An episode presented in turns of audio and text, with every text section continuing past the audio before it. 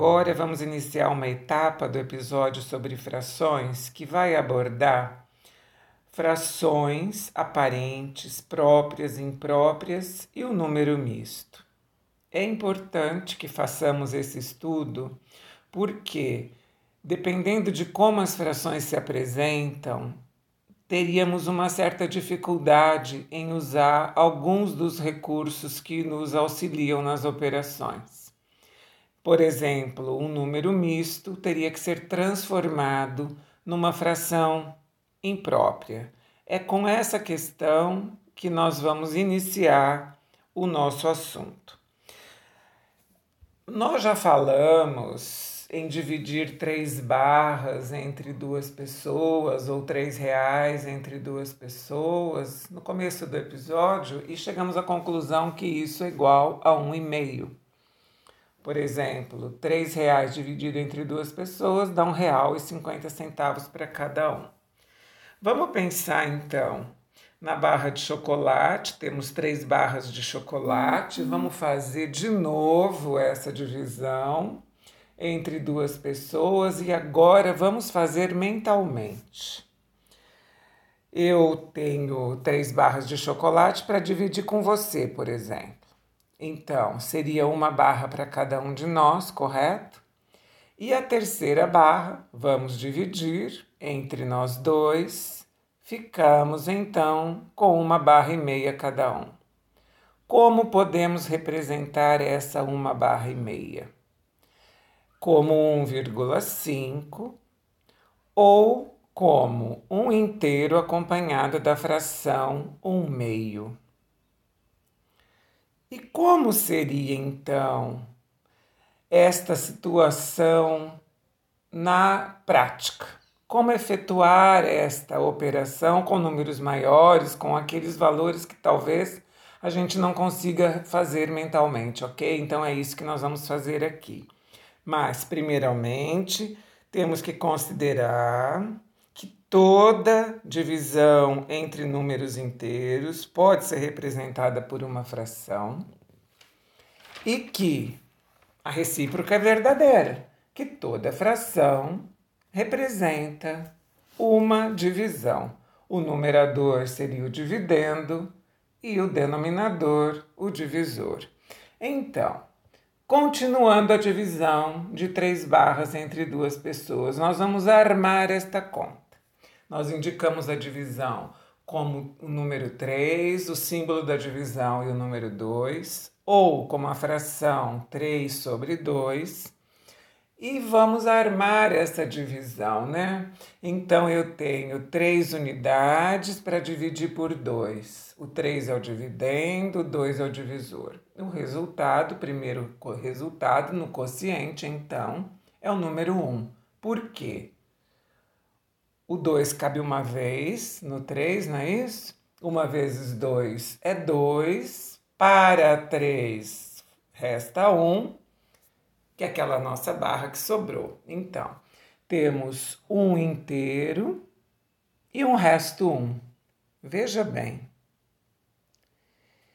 se eu tivesse que continuar essa conta, é esse resto 1 que eu iria dividir por 2, correto? Então é assim que nós vamos indicar o número misto correspondente à fração 3 meios. O inteiro do quociente e o resto 1 a ser dividido por 2, ou seja, um inteiro acompanhado da fração 1 sobre 2.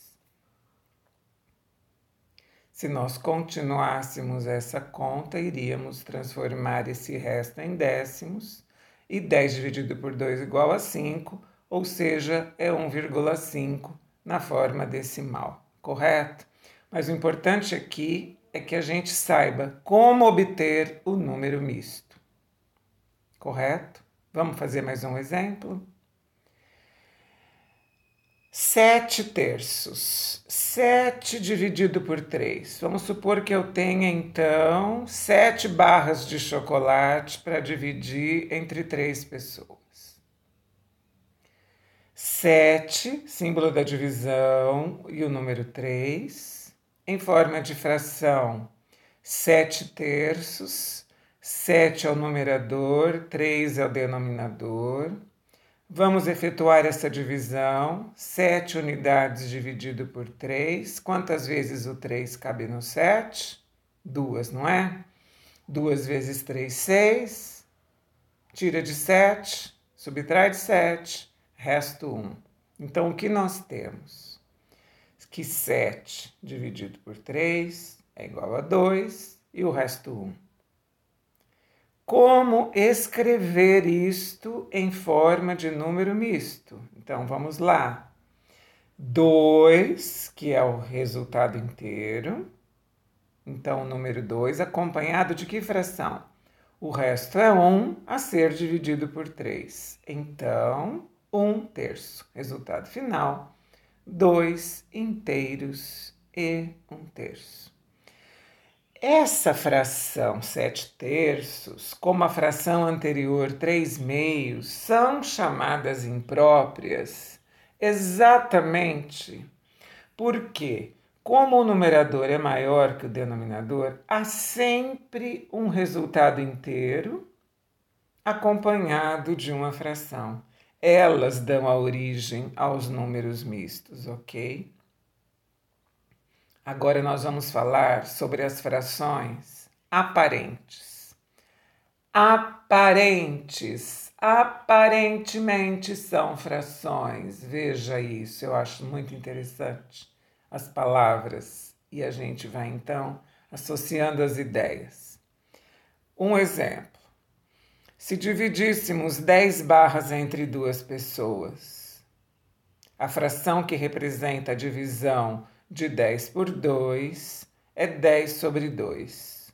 E se nós efetuarmos a divisão de 10 por 2, é uma divisão exata.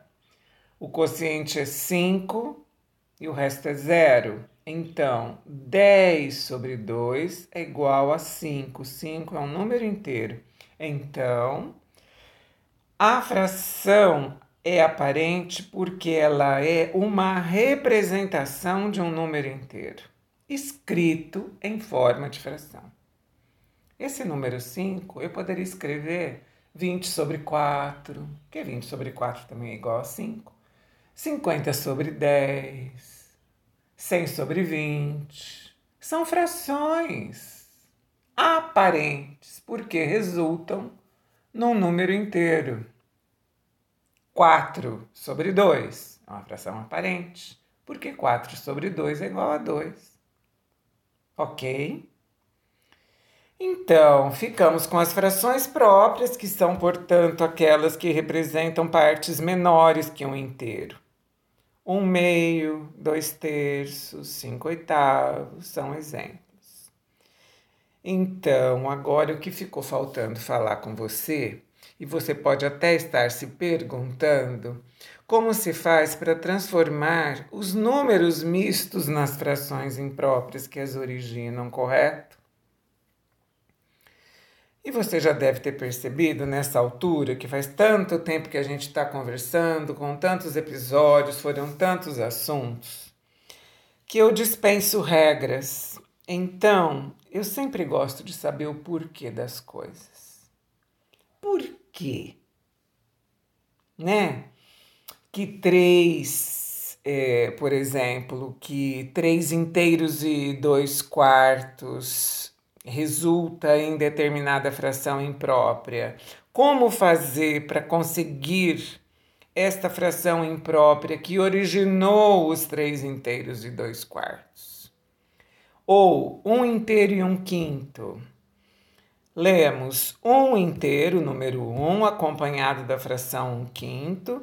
Lê-se um inteiro e um quinto. E eu Peço para você, presta atenção nas palavras.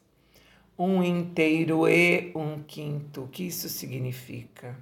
Que é um inteiro mais um quinto. Ok? E que um inteiro, como eu já trabalhei com aquelas placas etiquetadas, Eu veja bem, eu tenho que somar um inteiro com um quinto, então eu vou trocar este um inteiro por cinco quintos, porque me convém, já que eu tenho que somar com um quinto correto. Então veja bem, um e um quinto é um número misto, que eu vou descobrir qual é a fração que lhe deu origem ou que lhe dá origem, fazendo 5 quintos mais um quinto, portanto, 6 quintos.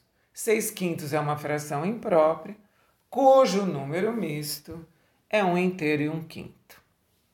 Vamos falar do exemplo que eu tinha dito dos três inteiros e dois quartos?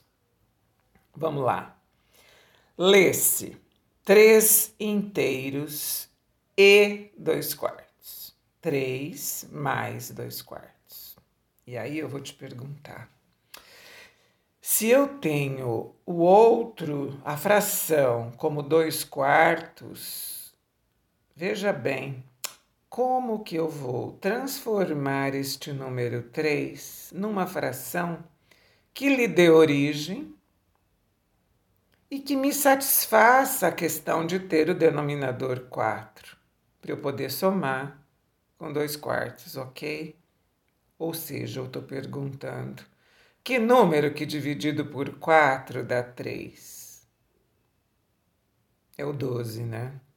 Então eu vou trocar esse 3 por 12 quartos, para poder somar com dois quartos e obter a fração imprópria que lhe deu origem, que é então 14 quartos, ok? Deu para entender direitinho? Vamos fazer mais exemplos. A internet está cheia de atividades para você treinar. Mas coloque sua sugestão, deixe seus comentários e eu vou atendendo aos seus pedidos. Meu nome é Luísa Maria Marques Poloni Cantarella e hoje é dia 24 de julho de 2020.